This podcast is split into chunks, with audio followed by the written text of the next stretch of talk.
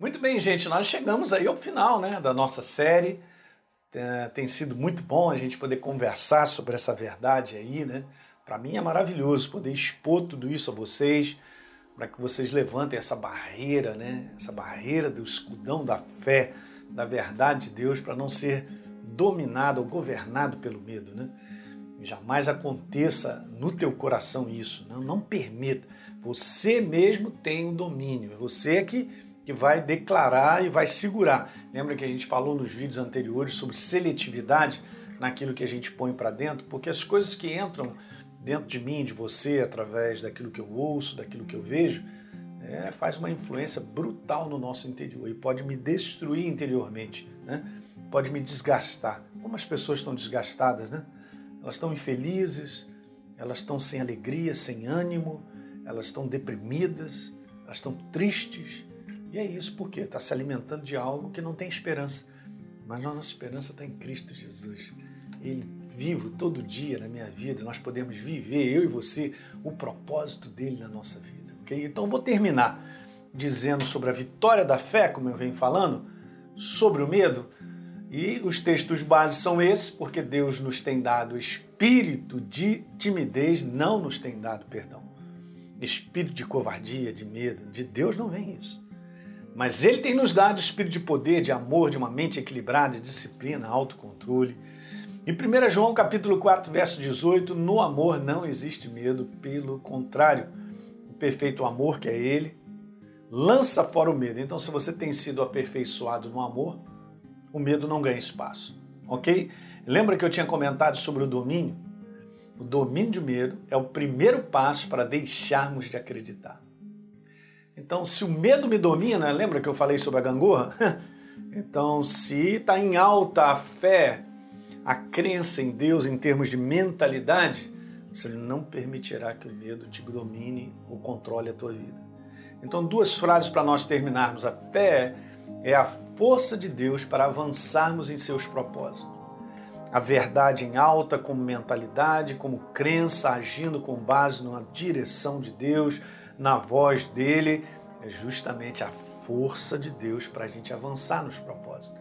Então, os desafios que geram medo serão vencidos pela força da fé, da minha crença em Deus.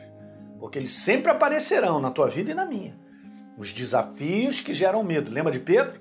Andando sobre as águas do poder sobrenatural de Deus, porque creu na verdade, olhou a força do vento, a onda e tal, e bum, teve medo, pum, desligou o medo. Então um ganha espaço e o outro sai abafado. Então a gente vai ter que viver de maneira contínua, né? Nessa perseverança de um exercício da nossa crença diante das situações desafiadoras que geram medo, gente. É assim para todos nós. Às vezes, para nós subirmos de nível em várias coisas que Deus pede de nós, nós temos que vencer o medo. O medo da incapacidade, de não conseguir, o medo de, meu Deus, como é que vai ser? Né? Você é totalmente dependente de Deus. Então essa naturalidade, ela acontece, ela é desafiadora na forma de medo. Porque é a ação do inferno para parar a minha vida. Então veja, o medo então já é a força do diabo que paralisa os propósitos de Deus na nossa vida. Então, legal, eu quero avançar, pastor, eu quero avançar para o propósito dele na minha vida, na minha família, do, sei lá, de tudo aquilo que envolve, eu entendo bem. Então, cara, saiba que você vai ter que enfrentar os desafios de situações que levantarão o temor e levantarão o medo. Só isso que eu tenho a te falar.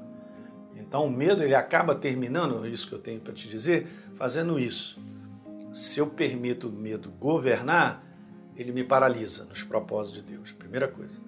E segundo, eu acabo sendo um agente influenciador de medo para outras pessoas. Isso é bíblico. Em algumas passagens bíblicas que provam essa ação. Então, o medo, controlando a minha vida e governando, paralisa o propósito de Deus na minha vida. Eu acabo sendo um contaminador, um influenciador de medo, gerando medo na vida daqueles que estão ao meu redor. Eu contamino as pessoas ao meu redor. Para terminar, lembra de Gideão, naquela batalha, se juntou uma galera grande e Deus falou assim: ah, Gideão, é muita gente Aí faz uma pergunta aí, quantos estão com medo, quantos estão assim e tal. Eram 32 mil. Gente, só nessa brincadeira, 22 mil foram para casa, sobraram 10 mil. Porque Deus sabia que através de alguém que tem medo, acaba sendo gerado medo na vida de todo mundo. Então aquilo contamina as pessoas. Legal? Então vamos embora terminar com uma oração, tudo que eu estou falando. Eu estou fazendo um resumo bem pequenininho de tudo que foi escrito nesse livro, com muito carinho, para que você possa adquirir e você não permitir ser governado pela ação do medo na tua vida, do pavor. Eu tenho certeza que esse livro é um livro libertador para a tua vida, legal? Então vamos orar? Pai, no nome de Jesus, eu quero te agradecer pela oportunidade de fazer esses programas e abençoar os meus irmãos com o poder vivo da tua palavra. É a tua palavra em nós, Senhor, que nos vivifica, nos anima, gera descanso, gera alegria, prazer, segurança. Isso tudo não está no mundo, Pai, porque as situações que nós vivemos geram temor mas o teu evangelho e a força do teu reino gera alegria, prazer no nosso coração. Muito obrigado, Pai. Eu te peço a ação do teu espírito ao longo de todos esses vídeos, que os meus irmãos possam ser altamente iluminados por essa verdade, para não permitir ser governado pelo medo. E eu abençoo a todos que assistiram essa série no nome de Jesus. Amém. Gente, a gente vai voltar aí, hein? com mais uma série no poder dessa palavra, de edificar a tua vida, sempre com esse intuito aí. Deus está aí para edificar a sua igreja. Legal? Um grande abraço.